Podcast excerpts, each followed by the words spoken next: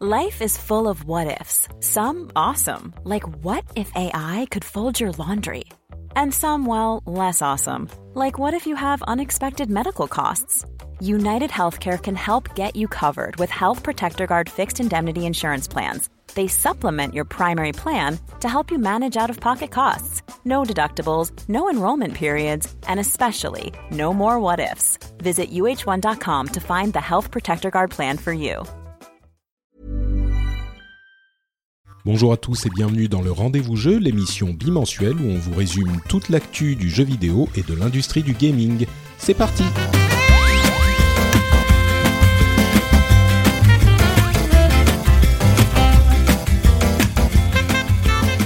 Bonjour à tous et bienvenue sur ce rendez-vous jeu un petit peu spécial, rendez-vous jeu festif. Euh, on est normalement en plein dans les fêtes de fin d'année encore quand cet épisode est diffusé et je me suis dit que euh, qu'est-ce qu'on pourrait faire pour un épisode qui réchauffe un petit peu le cœur, qui soit euh, intéressant, amusant, distrayant.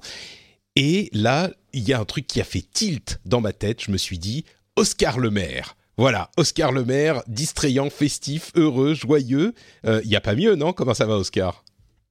Bah, ça va très bien. Ça, c'est, je, ne sais pas si ça me définit vraiment les, les, qualités que tu donnes, mais bon, ça me fait plaisir en tout cas. Bon, écoute, euh, je suis heureux de te recevoir et de te recevoir pour un épisode spécial puisque ça a fait tilt Oscar Le Maire, mais pas juste pour Oscar, Oscar Le Maire.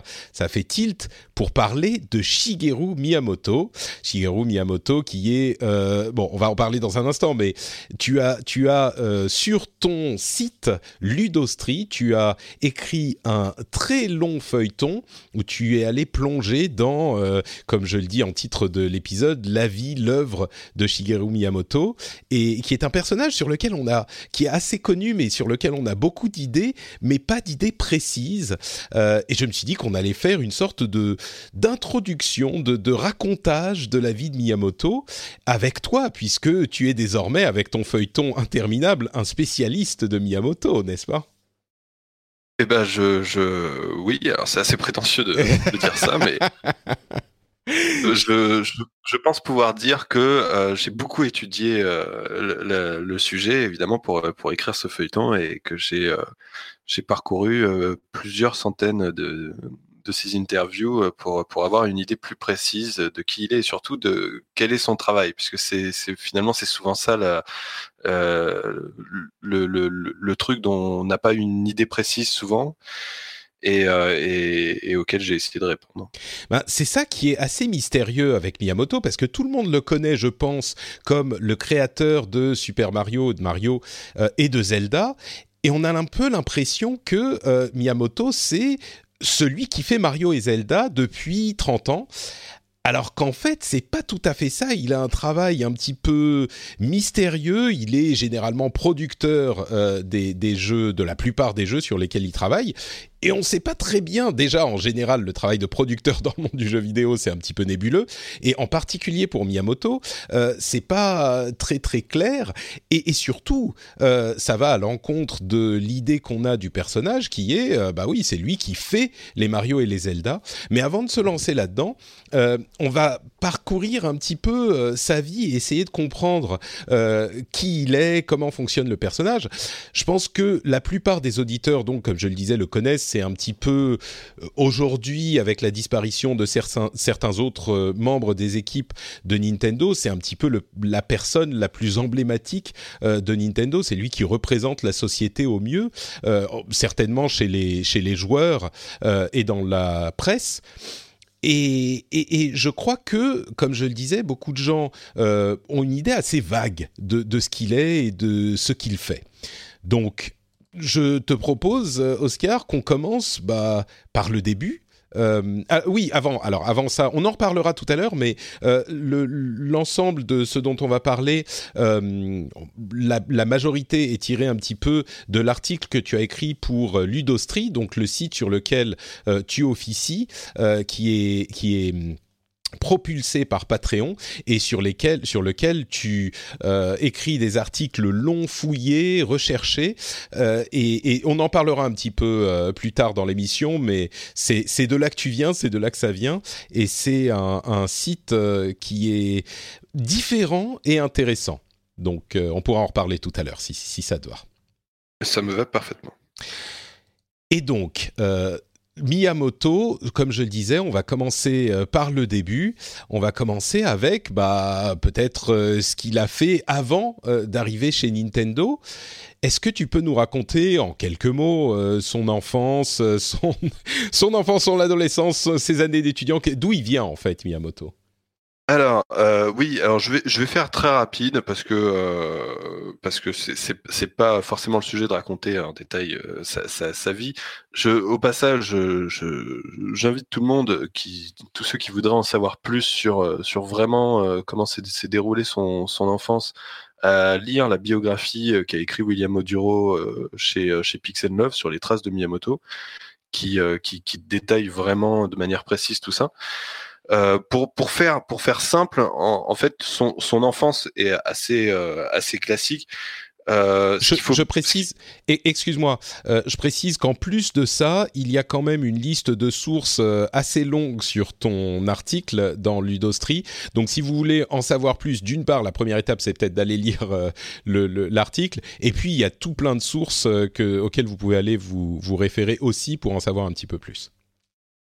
Tout à fait. Pour chaque citation, j'indique euh, la source, euh, ce qui permet euh, effectivement de, d'en, découvrir davantage. On, pourrait presque croire que tu es un vrai journaliste, que tu fais un travail rigoureux. C'est incroyable. On n'a pas l'habitude ici chez, chez le rendez-vous.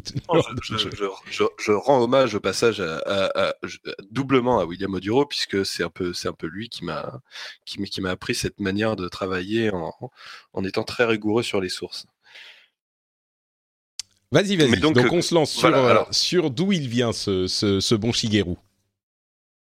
Comme je disais, euh, en fait, ce qui, le, le, le, truc qu'il faut bien comprendre, c'est qu'il n'a pas vraiment une enfance euh, euh, remplie de jeux vidéo, puisque bah, forcément, il a, pour, pour, pour, bien situer, en fait, le, le moi, le, le, point que j'aime bien situer, parce que ça correspond vraiment à un moment où le jeu vidéo, surtout au Japon, euh, commence à vraiment toucher le grand public, c'est euh, la sortie de Space Invaders. Et quand Space Invaders sort, il a 26 ans, Miyamoto. Donc euh, c'est pas vraiment voilà les jeux vidéo c'est pas vraiment un truc qui a bercé son enfance. Lui il était plutôt porté sur les mangas, sur euh, sur la télévision aussi, sur les shows, sur les séries télévisées, notamment surtout les séries américaines et et sur les mangas. en fait quand il était jeune il, rêvait de, de devenir mangaka. Euh, puis euh, progressivement, euh, alors qu'il grandissait, bah, petit à petit, il s'est orienté vers des trucs un peu plus terre à terre, mais toujours avec l'idée de, de faire quelque chose de qui propre à la création, de d'être un créateur au sens vraiment large et de, de toucher les gens. Quand il se met à grandir, il s'oriente vers vers des, il fait des études de design industriel. Ouais. Il, faut rappeler qu'effectivement, donc comme tu le dis, euh, il avait 26 ans à la sortie de Space Invaders. Donc ceux qui sont bons en maths euh, sauront déjà qu'il est né en 1952. Et donc effectivement, le jeu vidéo n'existait pas à l'époque euh, pendant son, son enfance. voilà. Et, et, et, son envie de faire quelque chose de créatif se ressent même dans son approche qu'il a au, au jeu vidéo. Mais il a été vers, comme tu le dis, le design industriel. Donc c'était un aspect très technique euh, dans lequel il s'est orienté euh, au début de son, enfin pendant ses études, quoi. Exactement. Et, euh, et, en même temps, après, pendant ses études, il a quand même découvert les jeux vidéo, il a quand même découvert Pong, les, les trucs comme ça. Mais euh, c'est pas c'est pas un truc qui est c'est pas un centre d'intérêt. C'est-à-dire, il y a, a d'autres créateurs euh, qui euh, qui euh, qui ont vraiment découvert le, le, le jeu vidéo, les, les, les origines même avec les, les, les, jeux de rôle, les donjons et dragons et puis les, les premières évolutions. Donc qui c'est-à-dire des créateurs qui avaient un profil vraiment geek, on va dire. Miyamoto était pas comme ça. Donc ouais, lui, il fait, il fait des études de design industriel parce que ça, ça il pense que ça correspond assez bien à, sa démarche de euh, vouloir créer des choses euh, par lui-même et euh, de vouloir créer des choses qui vont toucher un, public large. Il faut dire aussi que euh, il, faut dire aussi que euh, même si c'est vrai certains sont tombés dans le jeu vidéo et se sont euh, immédiatement trouvés happés par ce type de création, il y en a aussi beaucoup de, de, cette génération de, de pionniers de l'industrie du jeu vidéo qui y sont arrivés par une porte beaucoup plus, euh, euh, j'allais dire presque mécanique, mais vraiment euh, technique quoi. Il faut se souvenir que à l'époque, le jeu vidéo, c'était, tu parlais de Pong, c'était fait sur un oscilloscope au, tout début. Hein, le premier jeu, on pourrait dire qu'il s'agit de Pong. Je suis sûr que les puristes me donneront d'autres exemples, mais c'était fait sur un oscilloscope. Il y avait cet aspect vraiment électronique.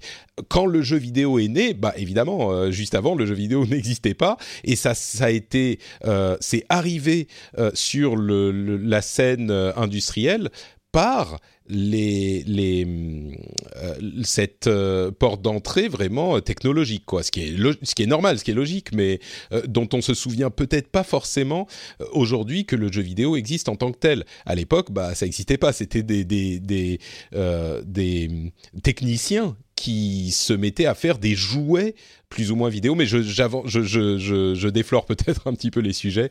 Euh, je te laisse continuer. Tu fais bien de le dire. C'est vrai que, enfin, un, bon, un, bon, exemple pour ça, c'est de, souligner que à, l'époque euh, des, débuts de Miyamoto dans l'industrie, euh, effectivement, beaucoup de gens de sa génération sont pas forcément des passionnés de jeux vidéo. Enfin, c'est très différent de maintenant. Et, puis, il y a, je pense que le, le bon exemple, c'est les, les, gens qui s'occupaient des musiques, souvent, c'était des programmeurs, en fait. Hmm. Euh, ça, allait souvent de pair, alors qu'aujourd'hui, euh, c'est vraiment deux métiers euh, distincts. mais effectivement, à, cette époque, on est encore, voilà, on est encore au tout début.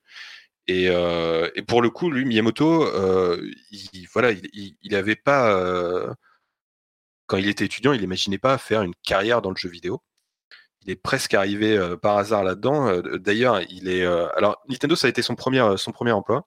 Euh, enfin son premier vrai emploi, on va dire. et du coup, le seul, euh, en fait. Exactement.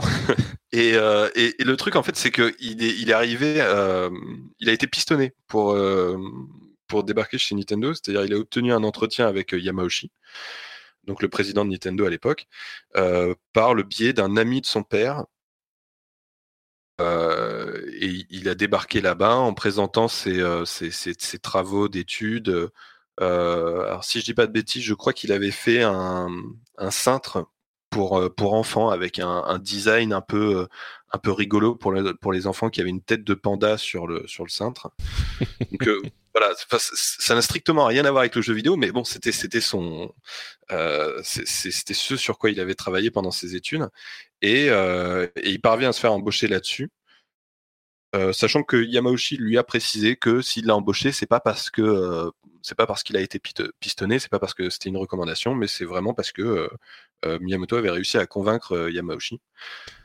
ouais, alors il est, il est embauché pour faire quoi chez Nintendo du coup? Il débarque dans la, dans la division en tant que designer. Donc en tant que graphiste, on va, on va, on va dire ça comme ça, pour, pour, parce que designer, c'est très vague. Euh, donc à ce moment-là, il est dans un, dans un service de Nintendo euh, qui, qui ils, sont seulement deux en fait, en comptant Miyamoto, et ils bossent pour, euh, pour euh, les autres divisions. Donc bon, les autres divisions, au tout début, c'est principalement la, la R&D 1, euh, donc la division de, de Gunpei Yokoi, le créateur des Game Watch et puis de la Game Boy. Euh, ouais, je vais, préciser encore une fois, j'aime bien dans cette émission euh, euh, faire en sorte que même les gens qui n'y connaissent rien puissent comprendre. donc R&D, donc enfin évidemment on connaît recherche et développement. Parfois je, parfois j'explique des trucs en pensant que c'est des anglicismes, mais non. Et Gunpei Yokoi, une des grosses, une des autres grosses figures de Nintendo, qui était le designer des Game Watch. Les Game Watch, c'est les jeux, les petits jeux LCD. Euh, avec euh, qui, qui, souvent qui, enfin, dont les, les, plus mémorables sont ceux à double écran. Et donc c'était des jeux LCD euh, qui se vendaient en tant, presque en tant que jouets. Et il y avait un jeu dessus et c'était des petits, des petites images LCD qui s'allumaient et qui s'éteignaient. Donc c'était hyper limité dans le. Comme, la technologie des, des, calculettes Casio en fait. Voilà, exactement, exactement. Et donc lui, c'était Gunpei Yokoi qui était qui qui, qui, qui gérait la division dans la qui a intégré euh, Miyamoto. C'est ouais voilà. Et alors après pour pour pour, pour bien situer, Gunpei Yokoi en, gros c'est la personne qui a vraiment faire euh, fait que Nintendo s'est orienté sur le jeu vidéo. Enfin, fait que Nintendo déjà s'est orienté sur le divertissement et les jouets, puisque à la base, lui, il, fabriquait des jouets. Et, euh, et, et, ensuite, euh, l'entreprise a évolué naturellement vers les jeux vidéo, s'est intéressé à l'arcade, et, puis, puis les, les, Game Watch ont, ont, conforté, le succès des Game Watch ont conforté l'entreprise dans, dans cette direction-là. Oui, puisqu'ils faisaient euh, des cartes avant. Enfin, tout le monde le sait, mais Nintendo, c'était des cartes de Hanafuda, un jeu de cartes euh, euh, japonais traditionnel, et ils en ont fait pendant genre 150 ans avant de se lancer dans le dans le jouet et dans le jeu vidéo, quoi. Oui, ils en font encore aujourd'hui, même si c'est vraiment de la niche. Là. Ouais. Mais mais oui, voilà. Du coup, il, arrive, il arrive chez Nintendo au moment où où, où l'entreprise commence à se à s'intéresser de plus en plus aux jeux vidéo. Euh, mais au tout début, c'est pas euh, c'est pas très passionnant ce qu'il fait euh, Miyamoto et, et, en fait en réalité il vit assez mal le début de carrière chez Nintendo. il a même envisagé de, de partir, de démissionner. en fait, il y avait plusieurs raisons à ça. il, y en a, il y a notamment le fait qu'il avait du mal à, supporter le, rythme de travail. Le, en fait, pas c'est pas tant le fait qu'il y avait beaucoup de travail, mais simplement l'organisation de la société, le fait qu'il devait pointer tôt euh, tous les matins, il devait venir au boulot très tôt le matin, alors que lui, il est plutôt du genre couche tard, il aime bien travailler tard le soir et euh, du coup dormir le matin. Donc il a, du mal à se, conformer à tout ça et en même temps, surtout ce qui l'embête, c'est que euh, ce, sur quoi il bosse, c'est pas très passionnant parce que en, tant que graphiste, en fait, on, lui, demande de faire des choses précises euh, et, il n'a pas un rapport euh, direct avec la création. Il, prend des commandes en quelque sorte. Donc, c'est-à-dire par exemple, il, va faire le, le, les illustrations sur une borne sur, une borne d'un jeu en arcade, mais il a aucun rapport sur la création en lui-même du jeu. Donc ça, ça voilà, ça, l'ennuie un peu de, faire tout ça et finalement, le, moment pivot, ça va être évidemment Donkey Kong. Le moment où on va lui donner la responsabilité de, créer vraiment le jeu en lui-même, le, jeu Donkey Kong qui a été la première apparition de Mario, même s'il n'avait pas encore ce nom-là au tout début. Ouais, c'est ça, Jumpman à l'époque. Et puis là, il va, euh, bah, il, il, va avoir la possibilité, sous la supervision directe de, de Gunpei Yokoi, de créer vraiment le jeu, alors qu'il on va pas refaire l'histoire en détail, mais rapidement, euh, qui était euh, à la base censé être un jeu euh, sur Popeye, sauf qu'en cours de développement, Nintendo perd les droits. Et, et du coup, Miyamoto imagine, imagine de refaire des personnages originaux et ça donne Donkey Kong, Mario et, et Lady, qui n'était pas Peach, mais qui Peach était. à l'époque, ouais. C'est celle qui précède Peach, en fait. Euh, qui, qui, euh, qui, qui pareil, n'avait pas de, de, nom défini au tout début. En fait, en fait, il y avait que Donkey Kong qui avait un nom précis. Et puis euh, bah là, c'est un succès énorme et, euh, et, ça va le permettre de euh, d'obtenir plus de, de pouvoir euh, au sein de, de, au sein de Nintendo et d'avoir la possibilité d'avoir une meilleure de, de, plus grandes possibilités en matière de création. Et Juste pour préciser, sur Donkey Kong, il est euh, bon à l'époque les équipes étaient bien sûr beaucoup plus petites, donc là il est on peut dire réalisateur de Donkey Kong. C'est c'est lui qui est Exactement. qui a la la. Euh, en fait, pour... vas-y. Pour faire simple, il, on, on, peut dire qu'il est le réalisateur de Donkey Kong et que Gunpei Yokoi est le producteur. D'accord. C'est euh, voilà, c'est ce qui le, le, le, truc le plus logique, c'est ça. Mais sachant que ouais, comme tu dis, c'est des, des, équipes très réduites, donc euh, euh, il a quasiment tout fait. Yokoi a donné quelques instructions, à, à superviser le truc, donc il a une importance aussi non négligeable sur le jeu. Mais voilà, c'est vraiment, euh, c'est vraiment le jeu de Miyamoto euh, pour le coup. Donkey Kong, ça, il y a, y a, aucun doute là-dessus. Et donc là, on est début 80, euh, peut-être 81, quelque chose comme ça. Euh, Donkey Kong est un succès et Nintendo commence à se dire, euh, ces, ces histoires de jeux vidéo, c'est vraiment, ça fonctionne vraiment pas mal. Et il commence à penser à la console. C'est déjà à ce moment qu'il commence à penser à la console Nintendo, c'est ça? Enfin, la Nintendo Alors, Entertainment en fait, pour, System au tout début la Famicom, vu que y a, à l'époque il y a un grand décalage entre le Japon et le reste du monde. Ouais. En, fait, à, cette période-là, Nintendo commence à effectivement à s'orienter de plus en plus vers le jeu vidéo et à augmenter le nombre de, divisions. Tout à l'heure, je parlais de la R&D1 de, Gunpei Yokoi, qui au tout début était juste R&D en réalité, puisqu'il n'y avait, qu'une seule division. Et, petit à petit, Nintendo va créer de, nouvelles divisions. Donc, il va y avoir la création de la R&D 2 qui va avoir pour tâche de, concevoir la NES. Euh, il va y avoir la R&D 3 qui va avoir pour tâche de euh, bosser aussi sur la NES, mais de sa spécialité, ça va être de, bosser sur les cartouches, sur euh, l'augmentation de la capacité de mémoire des cartouches. et puis arrive au bout d'un moment la création de la R&D 4. Et là, l'idée de la R&D 4, c'est de faire une division qui est entièrement consacrée à la création de jeux vidéo pour l'arcade, mais surtout pour euh, la NES. Euh, et, c'est là que ça va être la grande chance de Miyamoto, c'est-à-dire qu'on va lui, euh, Yamoshi va lui filer le poste de directeur adjoint de cette division. Donc là, on est encore au, début des années 80, sachant que au Japon, la Famicom, donc euh, comme s'appelle la, Super, la Nintendo Entertainment System au Japon, elle est sortie en 83. Donc il faut bien voir que euh, que, 81 à 83, il n'y a pas énormément de, temps non plus. Là, je, je, regarde mes dates Wikipédia, mais euh, ça, les choses ont été assez vite. Euh, oui, oui, oui, sachant que 83, c'est l'année euh, où, est, créée la, division RND4. Et euh, effectivement, les choses vont assez vite et il faut bien se remettre dans le contexte de l'époque, c'est-à-dire que à, ce moment-là, quand la division RND4 est créée, en interne chez Nintendo, pour eux, la division RND4, c'est pas, c'est pas du tout l'avenir. Ça, ça va pas être une division importante parce que euh, dans la tête de tout le monde, en fait, la Famicom était pas censée être euh, un produit qui allait durer longtemps. Euh, au tout début, ils, ils, envisageaient même pas de le sortir en Occident et, ils imaginaient ça comme un truc qui allait durer euh, peut-être quelques années, mais, mais pas beaucoup. quoi. Euh, c'était dans, dans, leur tête, si ça dure, si, si, si, le, si le produit euh, reste en vente pendant plus d'un an, ça serait déjà bien. quoi.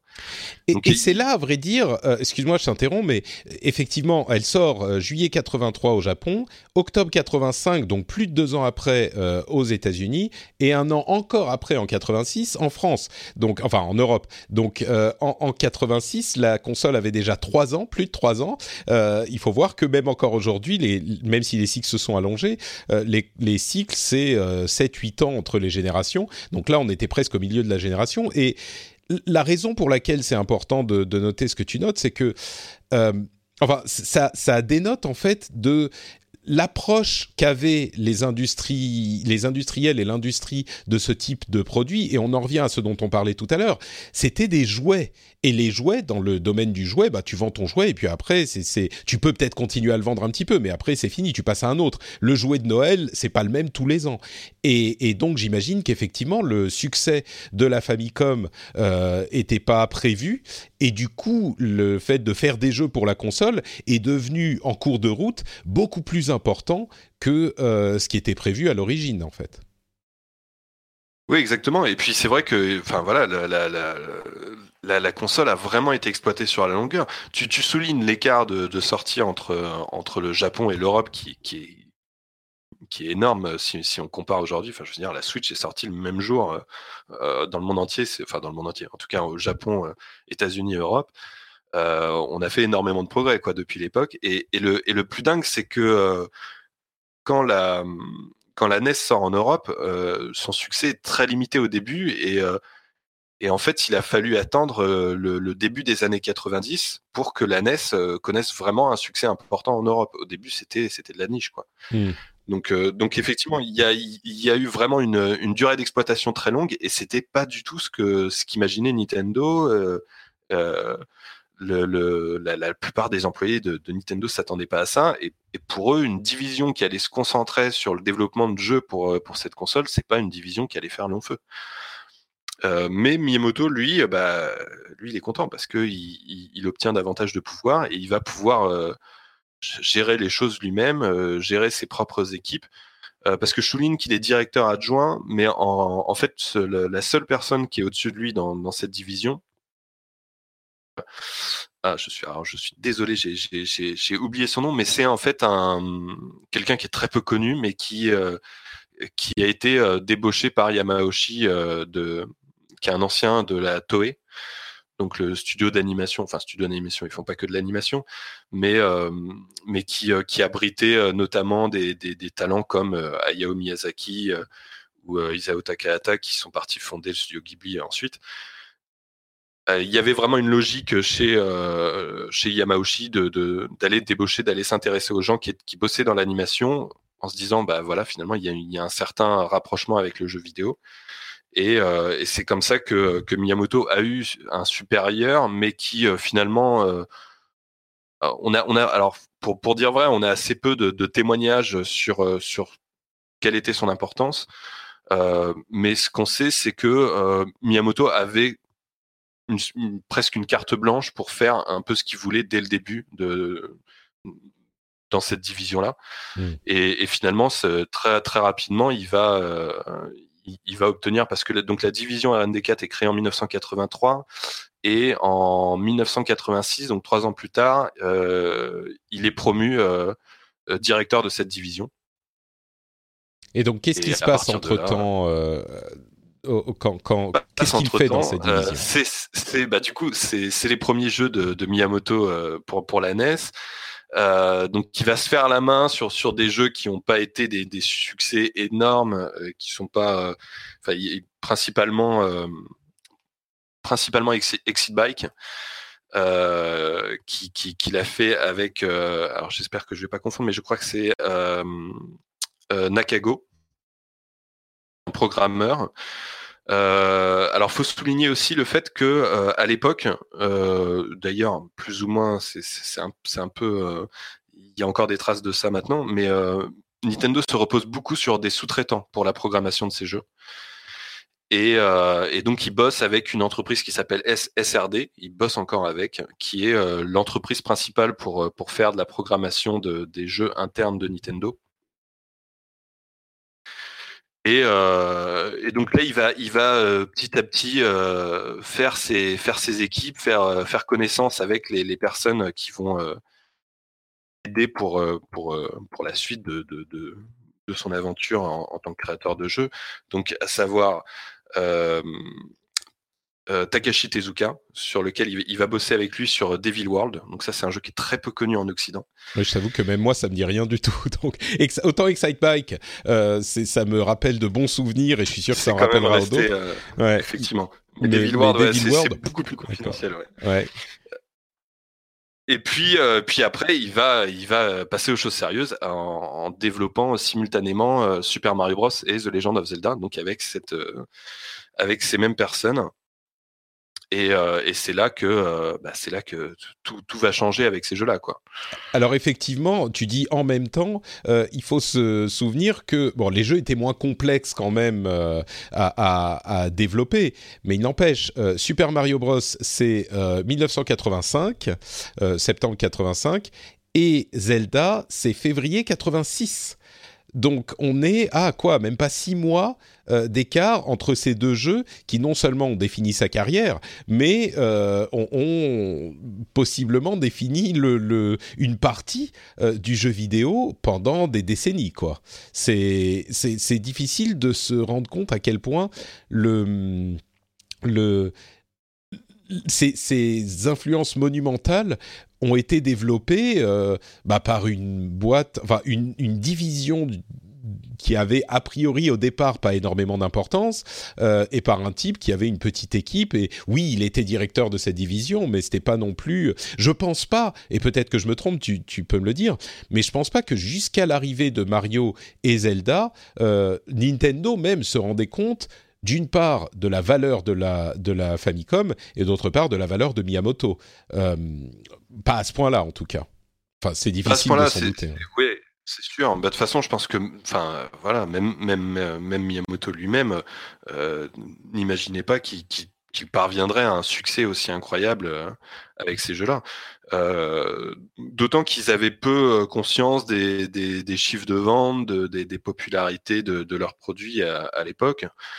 Et, et, effectivement, ces, ces, ces jeux-là, enfin surtout Mario, euh, vont avoir une importance considérable aussi bien dans le succès de, bah, de, Miyamoto, de sa division, de la console, de la NES et puis de Nintendo en général. Enfin, c'est une, une, évidence de, tu, tu dis, aujourd'hui. Tu dis qu'ils n'avaient pas conscience des chiffres de vente. Euh, je vais te t'arrêter là parce que comment est-ce qu'ils pouvaient ne pas avoir confiance des, euh, conscience des chiffres de vente? Ils sont, enfin, c'est quand même leur boulot de vendre des consoles et des jeux. Pourquoi est-ce que tu dis ça? pas, Je parle pas de Nintendo, je parle de Miyamoto. En fait, enfin, il y a, ah y cette, il y a cette anecdote dans le développement de Super Mario Bros où, euh, où alors je sais plus si c'est Tezuka ou Miyamoto, euh, mais à un moment, euh, par hasard, euh, il discute avec quelqu'un du service qui, qui s'occupe de vendre des jeux et, euh, et il découvre que Mario, ça se vend bien. Que, que, les, que les précédents jeux, les Mario Bros, ça se vend bien. Puis il se dit, tiens, bah, ça peut être une bonne idée d'utiliser Mario pour ce jeu. Quoi. Et donc, donc, voilà, il y avait un côté. Euh, enfin, il, il aurait pas fait ça, euh, Mario serait, serait, sans doute mort à ce moment-là, quoi, parce mmh. que euh, Mario se vendait bien, mais en même temps, Mario était sur le déclin aussi euh, en, en, termes de popularité, vu qu'il faisait plus de, de, jeux concentrés dessus. Et, et, Super Mario Bros va, tout changer. Et, et, en fait, au terme donc du développement, donc les deux jeux sont développés en parallèle, et au terme du développement de, alors, les deux jeux sont développés en parallèle, ils commencent à peu près en même temps, mais au bout d'un moment, ils donnent la priorité à Mario pour sortir, euh, pour le sortir donc en, septembre 85, et, euh, ensuite ils enchaînent sur, euh, ils reprennent le boulot sur Zelda.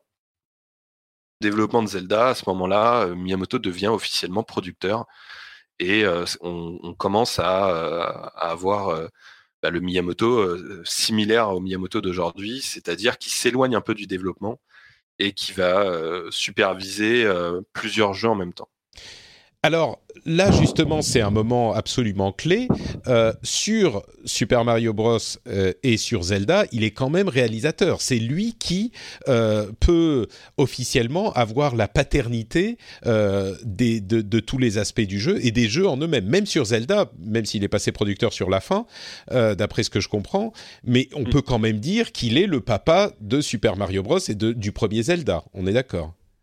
Ah, tout, tout, à fait, ouais. Le, vraiment le concept initial vient de lui. Euh, après, dans les deux cas, faut pas euh, minimiser l'importance euh, des autres et surtout de Takeshi Tezuka, qui est son, assistant en fait, qui est, l'assistant réalisateur pour ces deux jeux et qui, va aussi, en termes de travail pur sur l'élaboration des niveaux, du design, tout ça, va avoir un, rôle essentiel dans, les deux jeux. On peut dire que c'est le co-créateur de la série. Et, euh, et, et, encore une fois, on faut, faut pas aussi oublier, même si forcément d'un point de vue créatif, il l'importance est réduite, mais il y a Toshihiko Nakago qui est donc le programmeur en chef de ces deux jeux, et puis évidemment Koji Kondo pour la musique. Ouais, bah, je crois que, enfin, c'est le cas dans toutes les œuvres créatives euh, collectives et, encore plus aujourd'hui. Mais euh, il est difficile d'assigner la paternité d'un jeu à quelqu'un parce que c'est vraiment des, des c'est pas comme, euh, je sais pas, dans la musique ou dans le la sculpture ou dans la peinture. Tu peux dire oui, bah c'est un tel qui l'a fait et puis voilà, basta, ça s'arrête là. Même dans le jeu vidéo, dans les dans les débuts, il y a forcément une coalescence créative et j'irais même jusqu'à dire peut-être encore moins que dans le cinéma parce que dans le cinéma, il y a un réalisateur qui doit ramener tout le monde euh, derrière sa vision, mais il y a quand même une vision très très forte du réalisateur.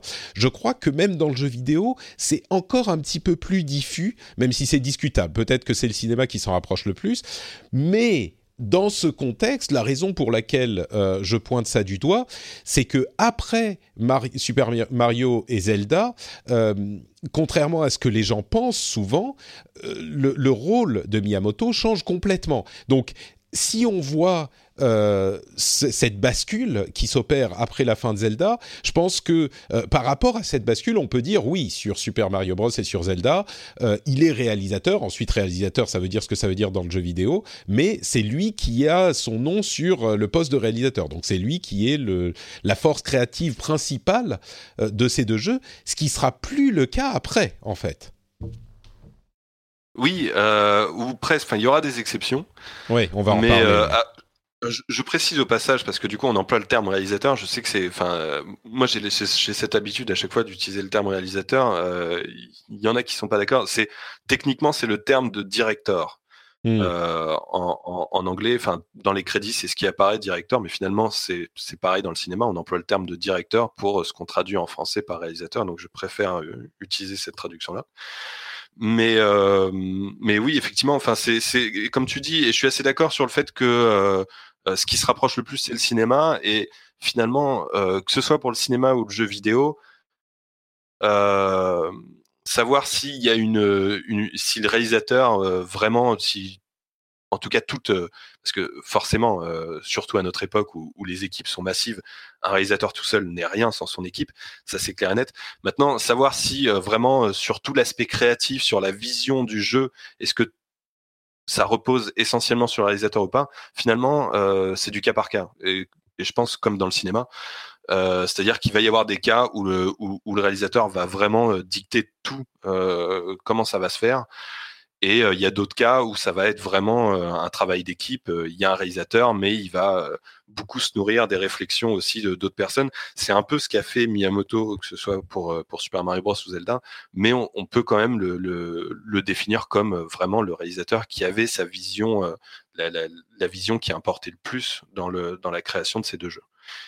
Et, effectivement, comme tu dis, ouais, donc, vrai c'est là que ça bascule en fait. Et toute cette longue introduction euh, est nécessaire pour expliquer ce qui fait de Miyamoto quelqu'un de vraiment particulier, parce que depuis euh, Mario et Zelda, à, une exception ou deux très très notables, peut-être une même euh, très très notable, qui a fini de cimenter sa légende, bah, il est plus réalisateur ou directeur, quelle que soit la, la, manière dont on veut labelliser son boulot, il est plus du tout dans cette euh, optique de force créatrice, créative principale derrière les jeux. Il est passé producteur, donc très très vite, hein. on est là encore en 80, fin 85, début 86, et donc depuis, euh, toute cette, depuis cette, euh, cette année-là, bah, il ne réalise plus les jeux, il est producteur. Encore une fois, une petite exception à laquelle on reviendra. il est producteur et je, je mettrais plus d'une exception quand même là-dessus. C'est parce que euh, tu, tu, tu, soulignais tout à l'heure euh, le, le, le, fait que euh, il y a voilà il y a, y a, des fois des, euh, des idées euh, erronées sur sur le rôle de Miyamoto et sur l'idée que bah, c'est toujours lui qui, qui fait tout. Il y a aussi l'inverse. Il y a aussi de penser que il ne fait plus rien que c'est juste, c'est voilà, c'est juste un nom, c'est juste quelqu'un qui monte sa gueule pour pour les interviews, pour l'image de la société, etc. Et en fait, la vérité se situe entre les deux. Et il y a euh, en, fait, c'est là qu'on, à partir du moment où il devient producteur, c'est là que ça devient très flou parce que finalement, euh, d'un jeu à un autre, son rôle de producteur, enfin le travail qu'il va faire sur le jeu peut être considérablement différent. Et ce qu'on ce qu'on qu'on va voir à ce moment-là, c'est que finalement, ce que lui permet le rôle de, de producteur, c'est de prendre de la distance sur le développement d'un jeu euh, alors, pour expliquer le rôle de producteur, en tout cas chez Nintendo, le producteur, c'est le, plus haut dans la hiérarchie du projet direct. Euh, c'est-à-dire celui qui a tous les droits. Quoi. C'est le, producteur, euh, le réalisateur peut avoir sa vision. Si le producteur est pas d'accord, il lui dit tu fais comme ça. Le réalisateur est obligé de faire comme ça. Hmm. Euh, mais bah, je crois qu'on peut on peut prendre un tout petit une toute petite pause pour dire pour essayer même de définir ce que c'est que le rôle de producteur dans le jeu vidéo. Ce qui est, tu le disais, c'est hyper flou chez Nintendo, c'est encore plus flou peut-être ailleurs ou au moins aussi flou. En fait, j'ai parlé à beaucoup de producteurs qui me disent qu'eux-mêmes ont un petit peu du mal à définir leur boulot et pourtant il est absolument nécessaire. La meilleure définition que j'ai que j'ai trouvée, euh, c'était sans surprise pour moi un, réalisateur de chez Blizzard, euh, parce que bon c'est surtout des gens de chez Blizzard avec lesquels je parlais, mais qui disait en fait un producteur c'est la personne qui s'assure que l'équipe ah non c'était peut-être pas c'était peut-être euh, Cory Barlog je sais plus bref. Euh, quelqu'un qui disait le, le, le producteur c'est la personne qui s'assure que les équipes ont tout ce qu'il faut pour travailler. Et s'il y a un problème ils viennent vous voir. Alors je pense que euh, dans le cas de Miyamoto, c'est pas exactement ça, mais ça peut être euh, vous avez besoin d'un ordinateur différent, vous avez plus de café dans la machine à café. Euh, c'est limite ce genre de choses, et donc c'est un rôle hyper vaste. C'est s'assurer que la machine tourne, que l'huile est dans le moteur et que les choses peuvent rouler. Et ça peut aller jusqu'à, dans le cas de, de, de Miyamoto, une influence importante sur le design du jeu. Et, justement, bah, c'est un petit peu la question qu'on se pose euh, dans, tout cet épisode et que se pose euh, une bonne partie des joueurs qui pensent à Miyamoto et même de l'industrie, c'est qu'est-ce qui fait lui en tant que producteur Et c'est un petit peu cette question à laquelle répond ou essaye de répondre ton, article.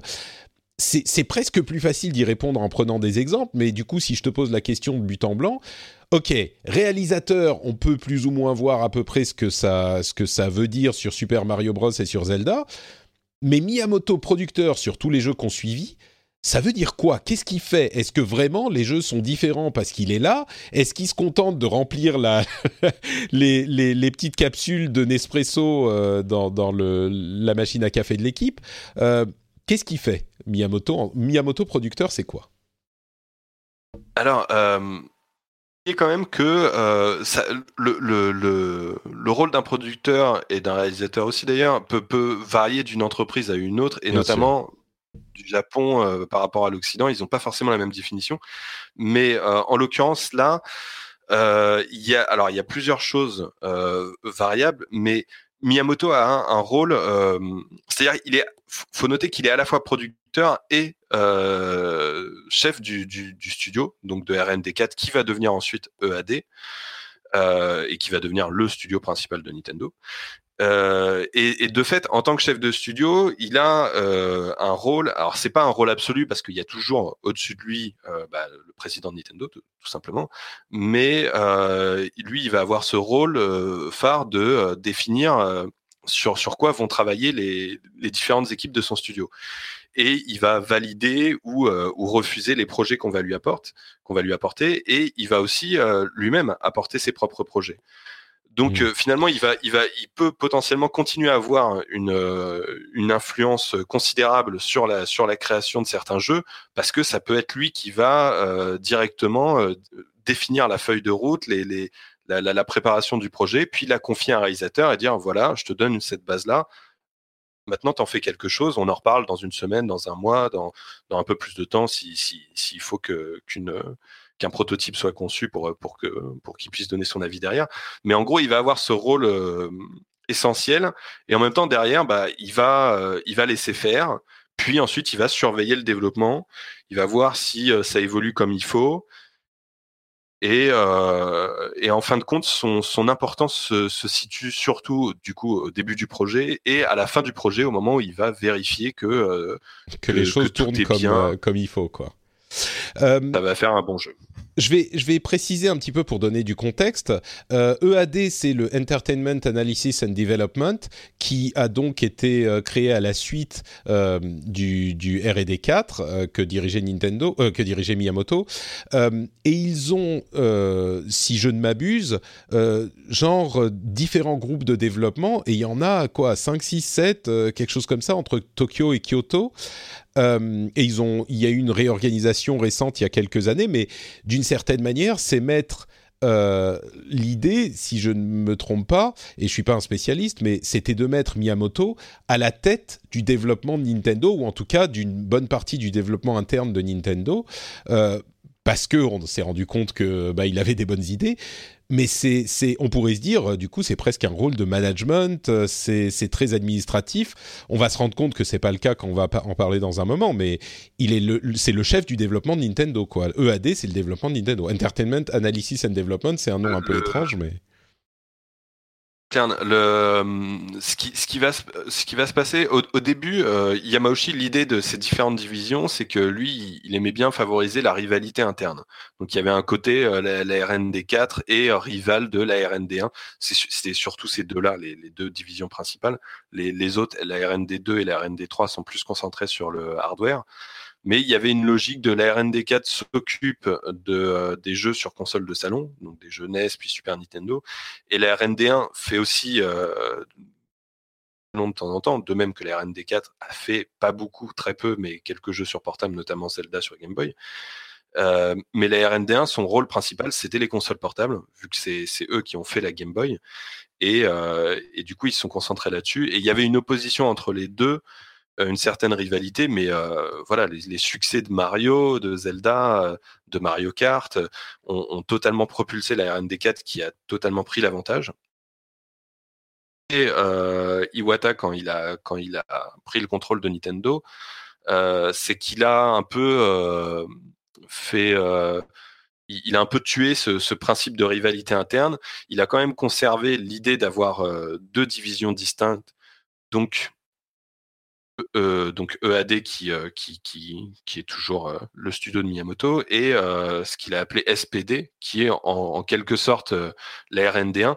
Mais son idée, l'idée d'Iwata, c'était pas, pas de, de, favoriser une rivalité entre ces divisions, c'était de faire en sorte que la SPD se concentre sur des développements de plus petite taille et de et, lui, son idée à Iwata, c'était de dire voilà, Miyamoto, euh, il fait notre succès, mais c'est bien aussi d'avoir une, force de développement en dehors de Miyamoto pour essayer de faire des choses différentes de lui. Et, euh, c'est ce qui a donné donc euh, SPD qui a fait les WarioWare, des, choses comme ça qui ont eu aussi leur succès. Mais, euh, mais du SPD, coup, euh... SPD, c'est, je ne sais pas si ça, si c'est utile, mais je suis sûr qu'il y a des gens qui se posent la question. C'est Software Planning and Development. Euh, et, et dis-moi si je me trompe. Du coup, ils ont, ils ont euh, fusionné, fusionné EAD euh, e et SPD en 2015, c'est ça? Après la, la mort d'Iwata, finalement, les, les, les deux les, les, les, deux unités principales ont fusionné. Un, un, un, truc à noter aussi, c'est que le SPD, son rôle aussi, c'est de gérer les développements euh, à l'extérieur, que ce soit par les, les, studios, les autres studios euh, propres, donc qui sont la propriété de Nintendo, comme Retro Studio par exemple. Euh, la, les équipes de SPD ont le rôle de superviser euh, ces développements, ou alors avec les studios seconde partie, etc. Donc euh, il y avait un, un, aspect de leur de, de, de, leur tâche qui était de, de, superviser les développements en extérieur. Et finalement, ouais, tout ça a été euh, fusionné en 2015, euh, pas longtemps après le décès d'Iwata, pour, euh, pour donner naissance à EPD. D'accord. Et planning, division, un truc comme ça. EPD, c'est Entertainment Planning and Development. And development voilà. Donc ça, c'est en, en, Life is full of what ifs. Some awesome, like what if AI could fold your laundry? And some, well, less awesome, like what if you have unexpected medical costs? United Healthcare can help get you covered with Health Protector Guard fixed indemnity insurance plans. They supplement your primary plan to help you manage out of pocket costs. No deductibles, no enrollment periods, and especially no more what ifs. Visit uh1.com to find the Health Protector Guard plan for you. Hiring for your small business? If you're not looking for professionals on LinkedIn, you're looking in the wrong place. That's like looking for your car keys in a fish tank. LinkedIn helps you hire professionals you can't find anywhere else, even those who aren't actively searching for a new job but might be open to the perfect role. In a given month, over 70% of LinkedIn users don't even visit other leading job sites. So start looking in the right place. With LinkedIn, you can hire professionals like a professional. Post your free job on linkedin.com slash people today. En gros, il y a une division qui s'occupe de, de, tout Nintendo. Bon, là, on est en 2015, hein, donc on a on a fait voilà, un là, saut dans fait... le temps euh, et on est euh, on est plus dans tout à fait la même euh, organisation. Et et du coup, revenons au rôle de producteur de Miyamoto. On revient au EAD e en, en quoi Quelle année on était? Je m'y perds du coup. Mais bah, on, peut revenir, on va dire 85-86. Qu'est-ce qu'il fait lui tous les jours au bureau? Il gère les différents studios les exemples que tu donnes dans ton article sont assez parlants, donc euh, j'aimerais bien qu'on qu peut-être euh, qu'on approche le problème par ce biais, parce que encore une fois, on a mis euh, 45 minutes à y arriver, mais c'est ça la vraie question. Qu'est-ce qui fait Miyamoto aujourd'hui? Euh, Quel est son rôle dans le processus créatif? Euh, Est-ce que tu peux nous donner quelques exemples de, de, de, la manière dont il approche le truc? Alors, il y a, euh, en fait, il y a je vais prendre l'époque Super Nintendo. il y, a, clairement des, cas où il a un rôle très conséquent dans le développement, dans, l'approche créative du développement de ces jeux, et d'autres où pas du tout. et finalement, le, là où en général il a le plus d'importance, ça va être dans les Zelda ou les Mario, parce que euh, en fait, son rôle de producteur, le fait de s'éloigner du développement, ça lui permet de gérer plusieurs projets en même temps. Mais il va avoir tendance à quand même donner la priorité de temps en temps à un ou deux projets et à s'impliquer davantage dedans. Et ça va être en général Zelda et Mario parce que voilà, c'est ses à lui, c'est ses bébés, donc euh, il faire. D'un autre côté, euh, des cas, je pense que l'exemple le plus parlant, et ça va, ça va être vrai pour le premier épisode comme pour les suivants, c'est Super Mario Kart, où là, il, dit clairement que euh, il a quasiment rien fait sur le jeu. L'idée de base de Super Mario Kart ne vient pas de lui. Euh, il a surveillé comme ça vite fait le développement, mais il s'en est très peu occupé et, il dit, euh, il, le dit en toute franchise que il a, voilà, il a pas fait grand chose dessus. ça, ça vient plus de son équipe que, que de lui, quoi. Donc il y a vraiment cette, des, des, cas différents sur euh, sur les jeux de son studio. Et finalement, ce qui euh, ce qui fait la différence surtout, c'est euh, l'envie de Miyamoto de s'intéresser à des choses nouvelles. Et ça, on le voit notamment avec Star Fox. Euh, il s'est pas mal impliqué dans Star Fox parce que euh, bah, c'était le premier jeu en 3D de la Super Nintendo et, et la 3D ça l'intéressait beaucoup. Du coup, il s'est pas mal impliqué dedans. Euh, et il va avoir euh, des réflexions. Euh, par exemple, c'est lui qui va imaginer le fait de, de faire des personnages sous forme de d'animaux. De, de, le choix du renard, c'est lui qui va imaginer ça parce qu'il va se dire voilà faut faut qu'on fasse un truc un truc un peu original, faut pas que ça ressemble à Star Wars non plus. et il, voulait pas mettre des robots partout comme dans toute la science-fiction de l'époque. Il voulait faire un truc un peu différent. Il imagine pas. Il imagine ça. Après, c'est pas non plus lui qui a euh, dessiné le personnage de, Fox, par exemple. C'est euh, c'est pas lui le créateur du personnage, mais c'est lui qui va dire bah tiens faites faites un truc, faites faites un personnage qui ressemble à un renard. Euh, ça peut être sympa. Donc il va avoir ces, ces, tâches-là, et puis il va euh, parfois s'impliquer plus dans la création, dans le dans dans la conception du gameplay, dans dans la présentation du jeu et des choses comme ça. Est-ce que, est que, tu peux nous donner un exemple? Il y a des histoires sur les, dans les Mario justement, euh, où, où, il, est, il a une attention euh, aux détails que d'autres n'ont pas. Des histoires de sauts, des histoires de, de, de manière de euh, gérer les, les, les, effets que vont avoir le personnage. Enfin, euh, ce genre de choses. Ouais, alors l'anecdote que je raconte dans mon article et qui, qui, qui je pense est pas mal représentative, c'est peut-être ce à quoi tu penses, c'est euh, sur euh, Super Mario Bros 3. Euh, en fait, il y a, euh, je crois que c'est Hideki Kono, donc le, qui, qui, va ensuite devenir justement le l'un des créateurs de Mario Kart et qui va gérer la série Mario Kart ensuite, qui à l'époque est, simplement dans l'équipe de, de, Super Mario Bros 3. Donc on est dans des équipes très réduites hein, à, cette époque-là. Et donc Hideki Kono, lui, il, bossait à ce moment-là sur une créature qui était le mini Goomba. Donc le Goomba, l'ennemi emblématique des Mario, et ils, imaginent une version euh, miniaturisée de ce Goomba qui est inoffensif pour le joueur, mais quand il joueur, quand il se colle à, Mario, euh, bah, d'un seul coup, Mario euh, avance tout lentement et, du coup, le joueur est handicapé dans ses déplacements. Et sauf qu'il essaye de programmer le truc et il n'arrive pas à rendre la, chose euh, efficace sur le sur les sauts. Parce que finalement, quand euh, Mario saute, euh, bah, le, le, fait de faire ralentir les mouvements, bah, ça fait qu'il fait un saut au ralenti comme si ça ramait, tout simplement. Et du coup, ça fait pas crédible parce qu'on saute pas au ralenti comme ça.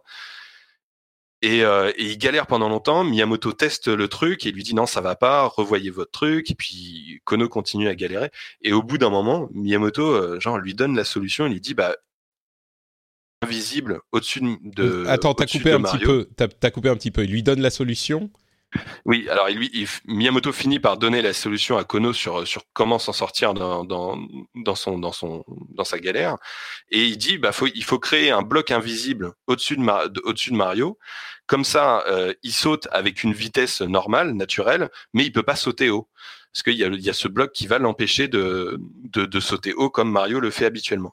Et là, d'un seul coup, ça permet au jeu de, d'être au, au, fonctionnement du jeu de rester naturel tout en réussissant à, à, à faire l'effet voulu initial par Kono d'avoir ce mini Goomba qui vient gêner le, le, le l'évolution de Mario, quoi, la liberté de. Voilà. Ouais. C'est, t'as d'autres exemples comme ça euh, de, de, des interventions de Miyamoto? Alors, il y en a, bah, il y en a un paquet. Euh, il y en a un paquet. J'invite à lire l'article pour, euh, pour, pour, pour, en avoir davantage.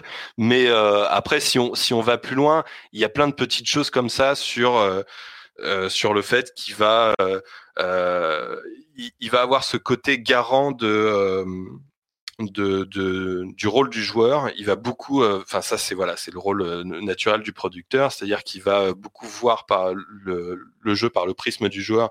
Et il va dire bon bah ça c'est chiant, ça c'est il faut le refaire. Et il va aussi être garant de l'héritage de de Nintendo et de et en tant que créateur de la série. Euh, il y a tout un tas de trucs comme par exemple, euh, donc là je, je, je, prends un exemple beaucoup plus récent, mais sur Mario Galaxy, euh, au début, euh, dans, dans, les premiers prototypes de, de l'équipe, il y avait plein de pièces euh, mises un peu partout. Les, les, les, développeurs avaient mis des pièces dans tous les sens. Et, et, et Miyamoto, il, il, arrive, il teste ça, il dit mais ça va pas parce que s'il y a plein de pièces comme ça, finalement il y a, il y a une il y a une surabondance de pièces et, euh, et, du coup, ça a plus aucun intérêt de récupérer les pièces de d'en de, mettre beaucoup moins et de donner un vrai intérêt à ces pièces, c'est-à-dire ça va remonter de la vie, euh, comme c'était d'ailleurs déjà dans Mario 64, mais euh, mais d'en mettre moins pour que pour qu'il y ait un, meilleur équilibre sur le fait que le joueur arrête de de simplement prendre des pièces comme ça par routine, mais qu'il y ait un vrai intérêt pour le les pièces. Donc voilà, c'est vraiment des petits détails comme ça mais qui, sont essentiels à euh, l'équilibre général du jeu.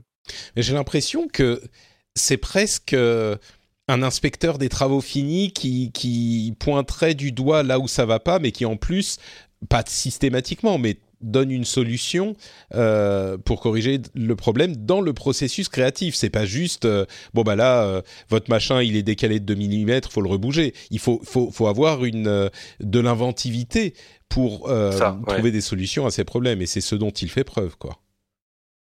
J'ajouterai avec un, un, un, dernier exemple parce que pour sortir de la dimension aussi inspecteur des travaux finis parce que c'est pas que ça, il y a aussi le côté euh, il, va trouver des trucs lui-même, euh, toujours dans, l'idée de ces petits détails comme ça. Et, l'exemple que j'ai euh, là-dessus, c'est dans Ocarina of Time, donc dans Zelda Ocarina of Time.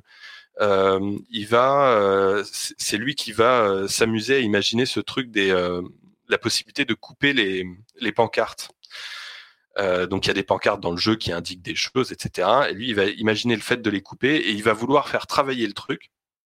Et il y a euh, Aonuma, donc euh, Eiji Aonuma, qui est aujourd'hui le, le, producteur principal des Zelda. Et à l'époque de Karina of Time, c'était son, son premier Zelda. Et à cette époque-là, il était euh, il était juste uniquement chargé de la conception des donjons. Et il y a Aonuma qui raconte, euh, voilà, genre c'était vers la fin du développement, il était en train de bosser sur le, le temple de l'eau, le fameux, et il était en train de galérer dessus. Et, il y a Miyamoto qui vient le voir et qui lui dit euh, les pancartes, euh, si si si on les coupe bah, ça les coupe horizontalement. Mais si on donne un coup d'épée euh, euh, vertical, ce serait pas génial que ça coupe la pancarte verticalement. Et il y a, y, y a Aonuma qui, qui, raconte cette anecdote et qui dit mais il était en train de me, me parler de ça et, et, et, et évidemment il, il, lui a pas dit mais j'avais envie de lui dire mais de quoi tu me parles? Je, je, je, suis en train de galérer avec mon donjon et tout et tu viens me parler de tes pancartes et, et, et bon, Aonuma s'en soucie pas, il continue à bosser sur sur son donjon. Et un peu plus tard, t'as as, Miyamoto qui revient le voir et qui lui montre, eh, regarde ce qu'on a fait. Euh, on a fait le truc avec les pancartes et maintenant, quand on coupe les pancartes, ça va flotter sur l'eau. T'as vu comme c'est bien et tout? et, et, et, pareil, Aonuma raconte, mais là, j'étais là, je, je, galérais avec mon truc, et je le vois, il est là à me parler de pancartes à la con, avec un grand sourire, comme si c'était génial. Et, et, et, finalement, en racontant tout ça, Onuma dit, mais voilà, plus tard, ce que j'ai compris, c'est que effectivement, ces petits détails, ces petits, ces petits trucs là, comme ça, c'est euh, c'est ce qui fait la, la, la magie euh, du, du, jeu, le fait que le jeu devient euh, particulier et résonne particulièrement pour les joueurs. Quoi. Mmh. Et ça, c'est une des spécialités de, de Miyamoto, et c'est un truc qu'il a essayé de, euh, de, de faire en sorte que toutes ces équipes et se soucie également de ces choses-là. Alors, je ne sais pas si on peut dire, il n'y aura pas d'analogie exacte, et, et, même, j'allais dire, peut-être chef d'orchestre, mais même pas vraiment. je ne sais pas s'il y aura une analogie qui conviendra. C'est un rôle très particulier. Vas-y. Euh, parce qu'à un moment, justement, on lui avait parlé de chef d'orchestre et il a, il a totalement réfuté euh, l'idée de chef d'orchestre parce que euh, chef d'orchestre, c'est quelqu'un qui suit une partition finalement et ça correspond pas du tout à son rôle. Mm. mais du, tu sais, dans les rameurs, le mec qui, alors, je, trouve, je, trouve, ça un peu bizarre en même temps comme, comme analogie, mais il, il, parle du, du mec qui va, qui, qui rame pas, mais qui gueule sur les autres, et qui les encourage. Ouais et, qui les encourage, etc. Et euh, bon, c'est vrai que ça peut euh, correspondre, mais, euh, mais bon, encore une fois, c'est vraiment variable selon les projets et et puis après, bon, si, si, si tu veux, on peut s'attarder un peu plus sur les cas particuliers où il y a eu une importance. Bah on peut, on va parler, on, va parler dans un instant de, de Super Mario 64, qui est comme on, évoquait un petit peu le fait que euh, sur Mario, il est revenu à son rôle de, réalisateur. Euh, c'était un jeu qui était très important pour lui, mais même avant de dire ça, euh, il y a sur c'est le seul Mario 64. Sur tous les autres, il y a quand même des gens hyper créatifs, hyper doués qui travaillent sur tous les jeux Mario, Zelda et tous les autres depuis longtemps, avec quand même Miyamoto qui souvent est au-dessus et qui, qui regarde un petit peu là où ça va et là où ça va pas. Mais en fonction de, certains jeux, moi il y a un jeu dont je parle souvent dans l'émission euh, qui m'a paru vraiment être un, une pépite que, à laquelle malheureusement beaucoup de gens n'ont pas joué euh, parce qu'il était sur Wii U. C'est euh, Super Mario 3D World qui est un, un, un trésor incroyable d'inventivité et de et de, de créativité de plateforme, peut-être même encore plus que Super Mario euh, Odyssey parce que il est il est plus pur dans la dans la plateforme 3D qui qui est un place une place particulière dans mon cœur. Mais tous ces jeux là qui sont mémorables.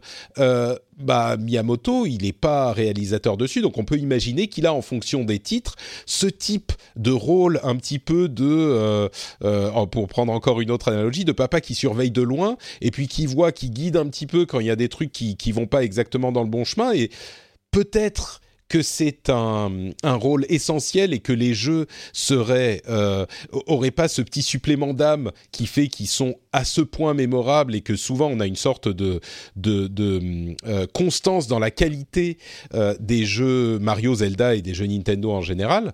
Euh, mais mais oui, en fonction des jeux, il a eu plus ou moins de, de d'influence et, ça veut pas dire que les. C'est exactement ce que tu disais en ouverture de l'émission, en fait.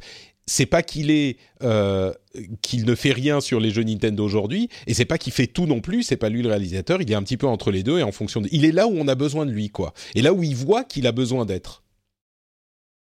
Oui. Alors après, euh, il y a aussi euh, y a aussi eu pas mal d'évolutions à ce niveau-là, dans, dans la mesure où euh, toute la période où il devient producteur jusqu'à la GameCube. Et puis ça ça euh, évolue en fait euh, au, moment de la génération GameCube. Euh, c'est que à ce moment-là avant Miyamoto est le producteur de tous les jeux qui sont faits par son studio. Et, ensuite au bout d'un moment l'organisation Nintendo ça devient donc sur tous les jeux du studio de, AD il va y avoir un producteur qui ne va pas être Miyamoto sur, sur chaque jeu, et il va y avoir Miyamoto qui va être producteur général. Souvent, il y a, c'est ce titre-là qui est employé euh, sur, sur l'ensemble des jeux. Mais en, en, plus de lui, il va y avoir un, un producteur dédié spécifiquement à ce jeu. Et ouais, il en avait marre de changer les capsules du Nespresso, c'est pour ça. Il a relégué ce rôle-là à un autre producteur. Ah, c'est, euh, honnêtement, c'est plus le, le, fait que euh, euh, le studio commence à avoir une taille vraiment conséquente. Bien sûr. Et, et c'est plus possible pour lui de, de gérer tout seul le, le, le, rôle de producteur pour différents jeux. Et du coup, voilà, il y a, il y a ce, ce, producteur supplémentaire là, ce qui lui permet aussi, voilà, de, de de continuer à de temps en temps donner la priorité à un, à un, jeu et délaisser un peu les autres pour, pour son plaisir personnel, parce que ce jeu en particulier va lui plaire davantage. et puis l'autre point que je voulais souligner, enfin je, je peut-être un peu les étapes, mais je pense qu'aujourd'hui, à l'heure actuelle, on peut dire qu'il y a très très peu de jeux sur lesquels Miyamoto a une un rôle et que tu prends, tu prends Zelda Breath of the Wild ou, Mario Odyssey par exemple, a priori, il n'a quasiment rien fait dessus. Mmh. Aujourd'hui, il, a, vraiment pris du recul. Et d'ailleurs, on, on, parlait tout à l'heure de la fusion entre, entre les studios. Depuis cet événement, depuis la fusion, Miyamoto n'est plus le, directeur de, du, studio de cette division-là. Il a laissé ce poste à, Shinya Takahashi, qui était le directeur de l'autre division, donc de SPD. Et, et, Miyamoto a pris encore plus de la distance. en même temps pour, pour se consacrer à d'autres choses, mais là je, je vais peut-être un peu trop vite. Euh, bah, on va, on va quand même avancer parce qu'on est déjà à une heure d'émission, mais euh, il faut pas oublier l'étape euh, Super Mario 64 qui, je pense, à, solidifier le statut de légende et presque mystique de Miyamoto, qui est une sorte de magicien, parce que là, c'est euh, le retour du personnage euh, aux commandes d'un jeu euh, que lui estimait être intéressant, j'allais dire important, mais c'est peut-être intéressant dans son esprit à lui, si, je comprends bien son état d'esprit, et, qui évidemment a marqué les esprits, ce jeu-là. Et c'est le jeu là encore, tu me diras si je me trompe, mais le jeu depuis Super Mario Bros et Zelda, où il est vraiment euh, le réalisateur, le director, c'est lui qui est aux commandes du truc, quoi. Et c'est le, jeu le seul. Euh, donc, comment est arrivé euh, Super Mario 64 Est-ce que tu peux nous en dire un petit peu sur, sur ce jeu-là? Réalité, il y a eu un autre jeu juste avant, qui était Star Fox 2. Euh, mais qui ne compte pas vraiment vu qu'il a été annulé et qui n'est ressorti que, officiellement que récemment avec la, Super NES Mini. Mais euh, dans Star Fox 2, il est crédité en tant que réalisateur. Euh, mais en fait, en réalité, et, franchement, je pense que ça, que, à mon avis, Miyamoto a, a, dû pas mal peser dans le fait que ce jeu soit annulé, parce que je pense qu'il n'était pas satisfait de, de Star Fox 2 et que pour lui ça a surtout été un moyen de servir de brouillon pour Super Mario 64, de d'expérimenter la 3D et euh, d'expérimenter euh, la, gestion de la caméra avec un jeu en 3D, ce qui va euh, considérablement lui servir pour pour faire ça pour Mario et pour essayer de créer un jeu de plateforme en 3D, ce qui ce qui à l'époque n'a pas été n'a pas encore été fait, en tout cas n'a pas été réussi vraiment. Et, et, c'est ce qu'il va faire avec Super Mario 64. Et lui, ce qui lui plaît là-dedans, c'est euh, bah, de, s'imposer comme un pionnier, de, s'imposer comme, euh, comme un créateur qui euh, montre au monde voilà comment on fait un jeu, un, jeu de plateforme en 3D. Et, c'est pour ça qu'il prend le poste de réalisateur pour Mario 64, à la fois réalisateur et producteur. Et finalement, les, les, deux seules autres personnes qui, qui l'accompagnent dans cette tâche, c'est Takashi Tezuka, donc l'autre l'autre créateur de la série qui a été le réalisateur des précédents Mario, mais qui finalement, on le découvrira plus tard, n'a en fait Tezuka n'aime pas la 3D. Donc lui, c'est il n'est pas du tout sur la longueur d'onde. Voilà, c'est c'est pour ça qu'aujourd'hui Tezuka s'occupe surtout des, des, Mario en 2D. et l'autre personne, ça va être Yoshiaki Koizumi, qui, est un jeune qui à ce moment-là devient euh, donc assistant réalisateur et, euh, c'est son rôle le plus important à ce moment-là. Et, euh, en fait, ça, va permettre en même temps à Miyamoto de, bah, créer son jeu, le, jeu qu'il rêve de faire avec Mario 64, et en même temps de d'éduquer Yoshiaki Kozumi à, la création de Mario, de, l'enseigner à la création en général. Euh, ce qui va être très utile pour la suite, vu que, vu que ensuite Koizumi va, va reprendre le, contrôle de Mario en tant, que, en tant que réalisateur des épisodes en 3D et, aujourd'hui en tant que producteur. Mmh. Du coup, il y a une sorte de tour de force qu'a senti venir Miyamoto, ou en tout cas qu'a voulu faire Miyamoto avec Super Mario 64. Et, et effectivement, bon, je ne sais pas s'il y a beaucoup d'autres choses à dire, mais il est, il est, c'est lui qui a voulu être le cœur de ce jeu-là, et c'est aussi sans doute grâce à lui, on peut le dire, que le jeu a été aussi marquant parce qu'il a inventé énormément de choses dans ce domaine. D'un autre côté, c'est pas lui qui a repris les rênes de Zelda pour Ocarina of Time, alors qu'il est tout aussi présent dans l'inconscient et dans le conscient et dans les mémoires des joueurs. Donc, je sais pas, peut-être que s'il n'avait pas fait Super Mario 64, il aurait pu être aussi bon. Mais bon. Il y, a, un truc aussi, c'est que l'équipe de, de of Time, finalement, c'est la même équipe que. Enfin, la même équipe, non, mais une grosse partie de l'équipe de Mario 64 une fois le développement de Mario 64 terminé, on bossait sur, euh, sur Ocarina of Time, dont euh, Koizumi, qui, qui, est un, des réalisateurs du jeu. Et, euh, et en fait, fin, Miyamoto va, va, va, pas mal laisser faire, surtout par rapport à Mario 64.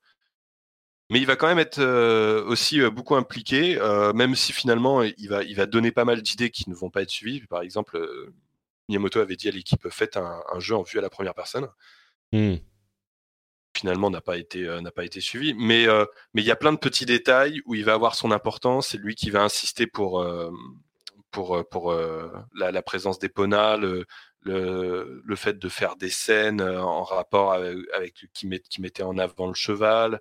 Euh, il, va, il va donner pas mal de détails comme ça qui vont avoir une grande importance sur le, sur, sur le développement du jeu. Et en fait, il se définissait pour, pour Ocarina of Time comme moitié producteur, moitié réalisateur. Mais et en fait, c'est assez logique parce que finalement, l'équipe de Ocarina of Time est particulière parce qu'il n'y a pas un réalisateur. C'est une équipe de, je crois, ils sont 7 ou 8 réalisateurs qui vont être chacun responsable d'une section différente.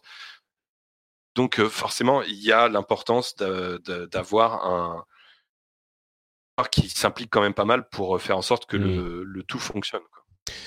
Bon, donc l'influence de, Miyamoto est décidément partout, dans tous les titres de l'histoire de Nintendo. Euh, aujourd'hui, on, peut peut-être essayer de voir, euh, d'une part, aujourd'hui, qu'est-ce qu'il fait? Est-ce qu'on le sait? Et j'aimerais quand même te poser la question du caractère de Miyamoto qu'on n'a pas trop évoqué. On sait que c'est un gros, gros bosseur. Euh, est-ce que c'est un génie euh, maléfique, tyran? Est-ce que c'est un bienveillant? Comment est-ce que les gens qui parlent de lui en parlent en même temps? Bon, ils vont pas dire des choses forcément mauvaises puisque c'est surtout des gens de Nintendo, mais quand même. Ouais, donc qu'est-ce bah, qu'il fait maintenant et comment il est? Alors, euh, sur, sur son caractère, c'est difficile d'avoir des, des, témoignages vraiment euh, francs, on va dire, puisque comme tu dis, bah, c'est des gens euh, qui, qui, bossent pour Nintendo, donc ils vont éviter de dire du mal de, de leur patron. Et même pour ceux qui, qui quittent Nintendo, déjà, c'est rare, il n'y a, pas, a pas des masses de quittent Nintendo, et, et, et, ceux, qui, ceux qui les quittent restent... bon, déjà, sont japonais. En très bon terme, on va dire. Oui, et puis en plus, oui.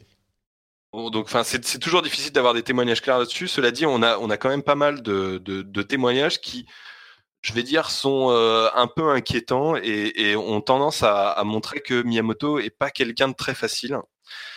Euh, il y, a, y, a des, y a des cas, alors les citer quelques exemples spécifiques, tu as l'équipe qui a bossé sur, euh, sur Whisper Resort,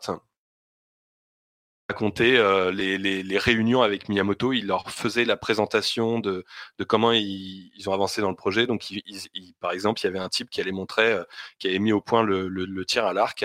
Et il montre le tir à l'arc. Et il était tellement en stress face à Miyamoto qu'il se mettait à trembler et qu'il n'arrivait pas à jouer correctement et qu'il qui, balançait les flèches n'importe où.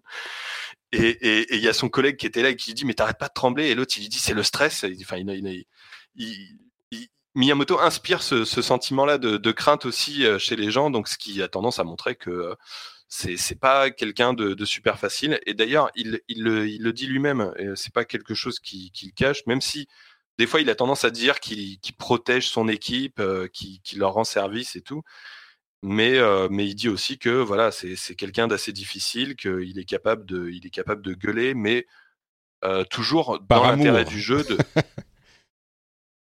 il, dit, euh, chaque fois, il explique que voilà, il, gueule pour le joueur, pour le fait euh, euh, que, que, le jeu doit être plus ambitieux que ça, des, choses de genre-là. Hmm. C'est un... rapidement. C'est un aspect qu'on n'a pas trop évoqué non plus, cette, cette idée que Miyamoto se place vraiment, à cette capacité à se placer dans le, le, le les, les, les, yeux et les mains du joueur. Et... Là, il, regarde par le joueur, ouais, effectivement, ouais. Ouais. C'est quelque chose de très présent, quoi. On, on a même l'impression que quand lui et d'autres expliquent pourquoi il a une telle euh, euh, capacité à concevoir des jeux euh, qui, qui résonnent avec les joueurs, c'est que lui, sa, sa, plus grande qualité, d'après ce qu'il dit, c'est justement de se euh, mettre à, leur place et de voir par les yeux du joueur ce qui va et ce qui va pas. Ce que peut-être, ce qui est plus difficile pour un concepteur, un, réalisateur, un programmeur, ce que c'est. Euh... Oui, c'est ça. Et puis le fait d'être distant du projet lui donne, euh, lui donne vraiment ce, ce, cet œil. Euh Pas forcément quand, quand, on, quand on bosse tout le temps sur, sur le projet, quand on reste, que ça fait deux ans qu'on bosse sur le même jeu, on n'est plus, est plus objectif sur le, sur le résultat. Et en restant distant, il a aussi cette capacité-là. Mmh. Ce qui est sûr, c'est qu'il a une, une manière de, de voir les choses qui est peut-être un petit peu différente, euh, très juste tout de suite. Et il a cette, euh, comment dire, cette capacité qu'ont les meilleurs concepteurs de jeux vidéo, euh, qui n'est pas unique chez lui, mais qui est quand même euh, visiblement assez poussé, de trouver des solutions à des problèmes. Tu l'évoquais avec l'histoire du mini Goomba tout à l'heure, de trouver des solutions à des problèmes qui, une fois présentés, euh, semble évidente. Et on se dit, ah ben oui, mais évidemment, il fallait faire ça depuis le début. Et, et, et évidemment, pourquoi est-ce qu'on penserait à autre chose que ça? Comment est-ce qu'on ne penserait pas à ça? Alors qu'en fait, trouver euh, cette idée, cette solution, est pas, euh, vient pas naturellement à 99,9% des mortels. Et, et, il semblerait que chez lui, ça soit une vraie force, cet aspect. Et donc ensuite, l'aspect... La, caractère du personnage. J'ai pas l'impression non plus que ce soit un ogre, hein, mais peut-être que parfois il est, oui. euh, il mais, est un petit peu. Mais c'est vrai qu'il faut pas, faut pas l'imaginer forcément comme le, euh, le, le, le, mec sympa euh, tel qu'on tel qu'on pourrait l'imaginer. Ouais, tel qu'il a son image, quoi. Euh, parce voilà. parce qu'il a un petit peu une image de nounours et puis il fait des jeux. Euh, on sait que Nintendo euh, a, a, une révérence pour euh, Disney, pour Walt Disney, euh, qui est vraiment, euh, qui, qui, est palpable quoi, dans la manière dont ils approchent leur jeu. Et on a peut-être cette limite, cette image de Miyamoto de de de nounours Disney quoi. Et, et bon, peut-être que c'est pas tout à fait ça dans la réalité non plus, ce qui est pas si surprenant, mais mais quand même. D'ailleurs, c'est marrant que tu fasses cette comparaison là, parce que bah, c'est pareil, Walt Disney, le, le, le, le type était aussi quelqu'un qui était pas facile. Mmh. Bah, ça, pose à la limite la question est-ce qu'on peut être un, grand euh, créateur et être facile? Euh, Je ne sais pas si on pourrait y répondre ici.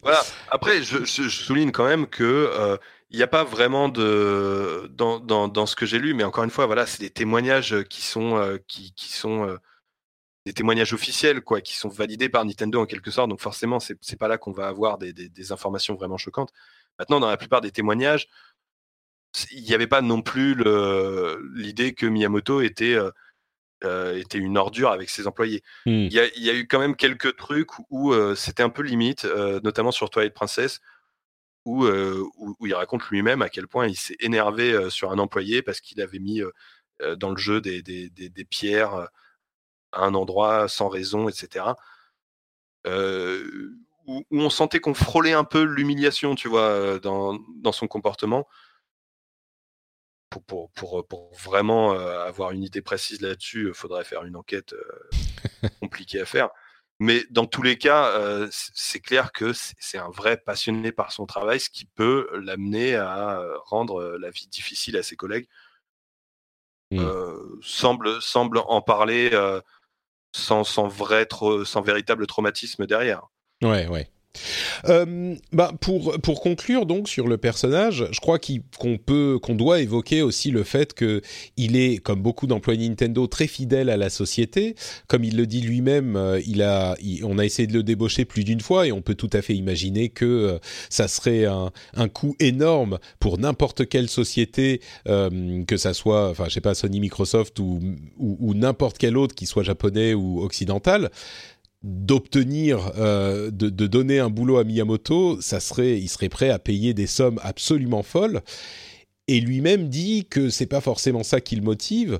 Euh, il précise que l'argent, il est important de le mettre dans les projets, pas forcément dans sa poche. Et Nintendo est prêt à mettre l'argent dans les projets pour que, enfin, avec une, certaine euh, cohérence, une certaine mesure, un certain sérieux, bien sûr, mais il sait qu'il peut euh, avoir autant de moyens dont il a besoin pour réaliser les jeux qu'il veut réaliser. Donc ça, c'est évidemment important mais et je dis réaliser, c'est marrant, je, suis encore sur ce terme, mais du coup, qu'est-ce qu'il fait maintenant? Parce que euh, à la mort d'Iwata, on aurait pu se dire à la limite, euh, bah Miyamoto, c'est presque un un, euh, animal totem évident pour Nintendo. Pourquoi ne pas le placer à la tête de la société? Et c'est un rôle que dont lui-même, au-delà du fait que ça soit faisable ou pas, parce qu'il suffit pas d'être créatif pour gérer une société aussi importante et aussi grande, mais au-delà du fait que, que ça soit faisable ou pas, lui, c'est un rôle dont il semble ne pas vouloir. Il veut pas être dans l'administratif. Euh, il veut pas. Ça l'intéresse pas forcément de monter en grade. Mais du coup, il fait quoi aujourd'hui, euh, Miyamoto? Alors, euh, en fait. En, en, 2000, il a intégré le conseil d'administration Nintendo, donc en même temps qu'Iwata. Donc, il a un rôle quand même euh, très très important, très haut placé dans, dans la hiérarchie Nintendo depuis un moment. Et en fait, euh, techniquement, quand, Iwata est décédé, Miyamoto est devenu président de Nintendo par intérim euh, avec euh, Genyo Takeda. Euh, mais en attendant de trouver quelqu'un d'autre, donc effectivement, c'est pas pas quelque chose. Il, il, voilà, il a jamais voulu être président de Nintendo, c'est pas dans son intérêt. Néanmoins, dans la hiérarchie Nintendo, il a une place extrêmement haute. C'est le numéro 2 de l'entreprise. Il est au conseil d'administration en tant que senior. donc au-dessus de lui, il y a juste le président c'est juste Kimishima. Et encore, euh... et voilà, donc Kimishima est aujourd'hui. Euh... Ah, ça y est, je n'ai pas encore euh, retenu, retenu par cœur le nom du nouveau, mais bref, même là, on peut, on peut supposer que Miyamoto a un aura tellement important, a une telle importance dans, dans, dans l'histoire de la société, etc. Le fait que voilà, c'est aujourd'hui c'est un, un, des plus vieux au conseil d'administration, que il, Enfin voilà, même le, je, je, je, suis pas sûr que le président de Nintendo, euh, s'il dit à Miyamoto on fait comme ça et que Miyamoto est, est, est pas d'accord, euh, bah, le président va être obligé de, de, faire comme Miyamoto dit. Enfin là, je, je...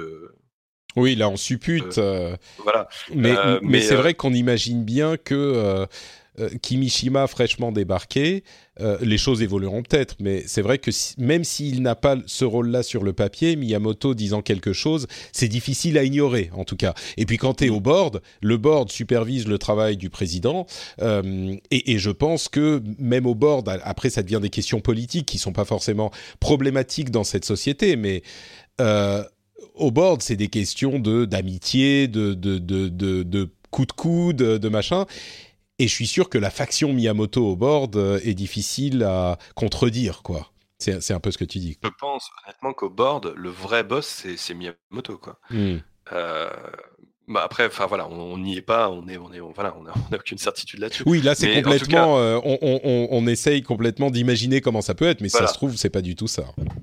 Oui, mais mais en même temps, ce qui paraît clair, c'est que effectivement, il a jamais voulu euh, être le président parce que je pense qu'il a envie de conserver un pied, enfin je, dis je pense, mais c'est évident, c'est clair que c'est ça, il a envie de conserver un pied dans la création euh, et que, finalement il, a une tâche qui est plus de l'ordre de, de, du, management euh, et finalement son, son importance actuelle, on, la résume plus en fait à son, on pourrait la résumer davantage à son importance du passé, c'est-à-dire que c'est lui qui a formé la plupart des, euh, des, des, producteurs et réalisateurs actuels, de, enfin des producteurs surtout euh, actuels de, Nintendo.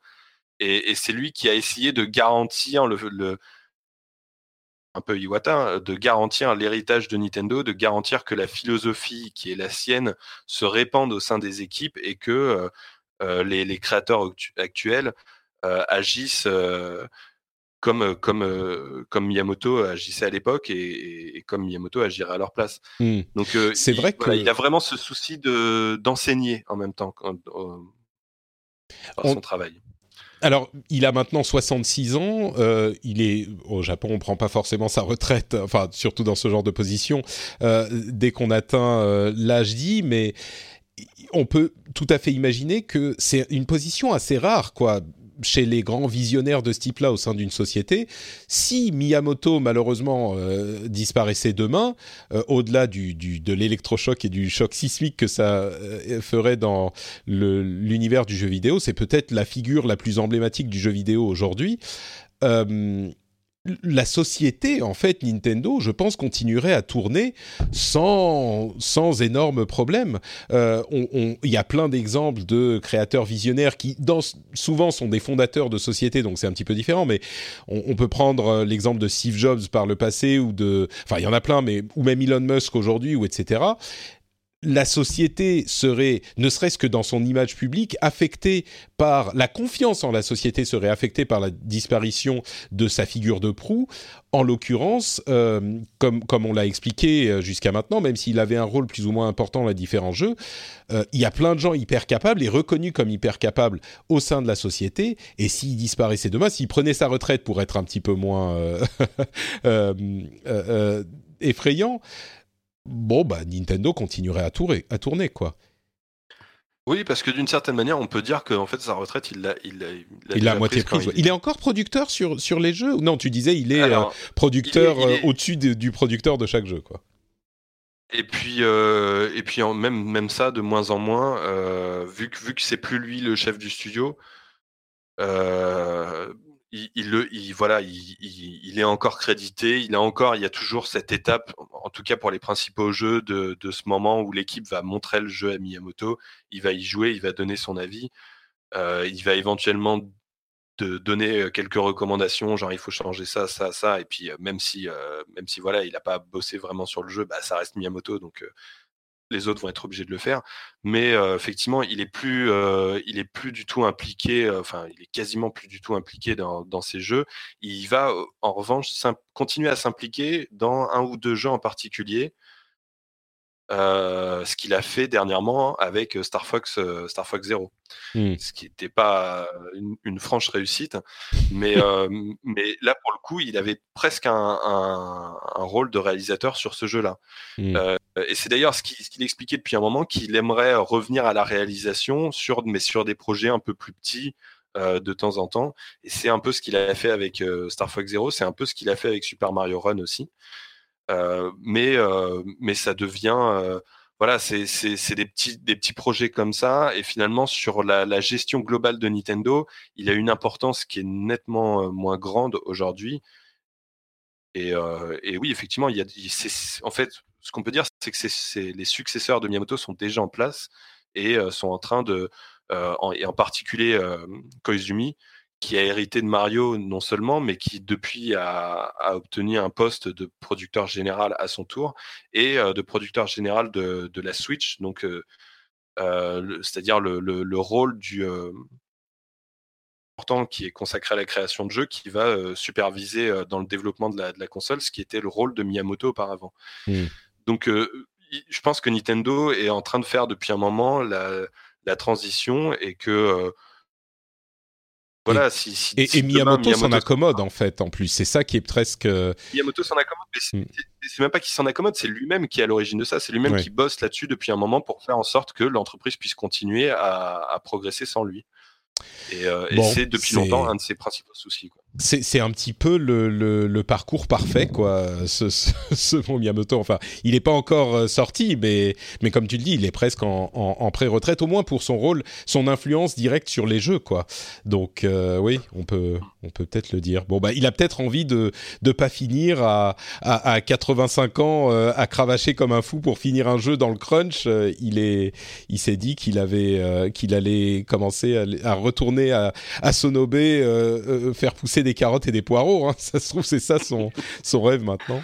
ça, fait un moment qu'il fait attention à sa santé aussi hein, et qui, et qui euh, une vie un peu saine où il bosse pas le week-end et des trucs comme ça. Quoi. Bon, c'est bien. On devrait tous s'en inspirer. Euh, bah écoute, je pense qu'on a fait un petit peu le tour euh, de ce, cette, euh, ce panorama de, de Shigeru Miyamoto. Est-ce qu'il y a une chose que tu veux ajouter, un truc qu'on a oublié, ou est-ce qu'on est qu'on conclut cet épisode? Il y, a évidemment des choses qu'on a oubliées, mais, euh, je pense qu'on a fait un, bon. On, a, bien abordé le principal, et, puis bah, bah, si, les, auditeurs veulent en savoir plus, je les, je leur invite à, lire l'article. Bah, tout à fait. Bah, justement, dis-nous-en, dis-nous-en un peu plus sur Ludostri et sur cette, enfin sur cet article en particulier et euh, sur euh, Ludostri en général. Euh, l'article qui est disponible. Alors, la plupart des articles sont payants sur Ludostri, mais celui-là, il est disponible gratuitement, n'est-ce pas? Alors, en fait, oui et non. Ah, d'accord. en fait, la première partie est disponible gratuitement. Mais pour lire les autres parties, il faut payer. Il faut payer par le par l'intermédiaire du, du, Patreon. En fait, le, le, principe est que le site repose sur un accès payant, euh, donc il nécessite de, de, payer sur le Patreon, c'est 3 dollars, à peu près 3 euros si on rajoute la TVA. Et, et ça donne accès à l'intégralité du site. Donc les, les, les parties suivantes, c'est en 6 ou 7 parties et sinon, pour se faire une idée du, site, euh, en fait, tout le reste est en payant, sauf les critiques de jeux. Ils sont en accès libre également. Et, je pense que euh, les gens se disent peut-être, oh, je, vais, je vais payer pour quelques articles. C'est hyper recherché, c'est hyper. si vous avez, enfin, c'est difficile d'expliquer à quel point les articles sont complets. C'est presque des livres, quoi. J'irai peut-être pas jusque là, mais on est euh, pour chaque article dans une euh, euh, une sorte de d'explication définitive sur le sujet autant que possible, bien sûr. mais c'est quelque chose de vraiment substantiel. Donc, euh, c'est pas juste un article en 2006. Ça, donne, des articles très longs euh, à lire. Ça peut, je sais que ça peut souvent faire peur, et je le comprends tout à fait, euh, de, de, de, passer autant de temps à lire. Moi, ce que j'aime bien dire, c'est, enfin, comme tu dis, c'est, ça m'a demandé énormément de recherche. Je, disais, je disais au début, début de cette émission que j'ai lu plusieurs centaines d'interviews. Moi, je vois ça comme ça. C'est-à-dire, j'y ai, ai passé des mois à temps plein pour, pour faire cet article sur Miyamoto. Et finalement, euh, ça, va, ça va lire l'intégralité, ça demandera plusieurs heures. Vous n'êtes pas obligé de le faire en une traite, évidemment. Mais euh, finalement, je vous fais gagner du temps parce que ça vous permet de savoir des choses que pour. Euh, ça vous permet d'avoir l'équivalent de, centaines d'heures de travail sur différentes interviews condensées en quelques heures à peine de lecture. Oui. Je dirais que c'est presque un euh, comment dire? Bah, C'est possible aujourd'hui parce que Internet existe, mais c'est le genre de truc qui aurait été euh, euh, un dossier interminable dans un magazine ou, ou même un dossier vendu à part, j'en sais rien. Mais c'est un format qui est bizarre, qui n'existerait pas autrement en fait presque. Ouais, en fait j'essaye de faire un truc, c'est un peu entre parce que je, je reconnais parfaitement que c'est tellement long qu'on qu'on va au-delà du, long format habituel sur Internet et que je fais un truc un peu intermédiaire entre le long format et le livre. Hmm.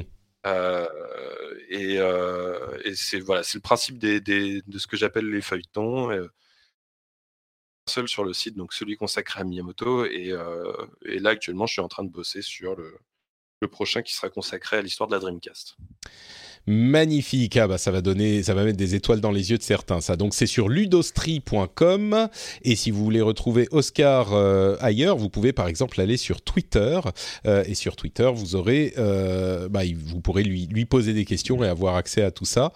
je mettrai évidemment le lien vers son compte Twitter dans les notes de l'émission, mais c'est bah, c'est Oscar Lemaire tout bêtement, non? Ah, C'est at Oscar Lemaire. Tout bête. Tout attaché. Magnifique. Euh, pour ma part, c'est Note Patrick sur Twitter et Facebook euh, et Instagram évidemment. Vous pouvez voir des photos de la neige en Finlande, tout ça. Euh, et, et, encore que je suis à Paris normalement quand l'épisode est publié, donc euh, vous pourrez voir de, des photos de Paris aussi si ça vous intéresse. Euh, vous pourrez également trouver l'article de cet épisode sur frenchspin.fr et vous pouvez venir commenter et dire ce que vous en pensez, etc. N'hésitez pas à venir le faire. N'oubliez pas non plus le rendez-vous tech, mon émission qui couvre l'actualité tech, de la même manière que cette émission couvre en général l'actualité du jeu vidéo. Euh, là, c'est un épisode un petit peu spécial, mais en général, on fait l'actu euh, du jeu vidéo, euh, tout ce qui se passe et les jeux, etc. Enfin, classique. N'oubliez pas qu'il y a aussi l'épisode précédent qui est l'épisode des jeux de fin d'année, qui était un épisode exceptionnel puisque c'était le 100 et on a eu, on était à 6 pour parler de tout ça. C'est un épisode un petit peu long, mais il y avait bah J.K., le, fameux William Oduro que tu évoquais dans cet épisode, qui nous qui nous a fait l'amitié de se joindre à nous, Diraen, Escarina, Loïc Rallet, etc., etc. Donc c'était un, un, bel épisode aussi si vous voulez avoir les discussions sur les jeux de fin d'année 2018, enfin les jeux de l'année 2018. C'est cet épisode qu'il faut aller écouter.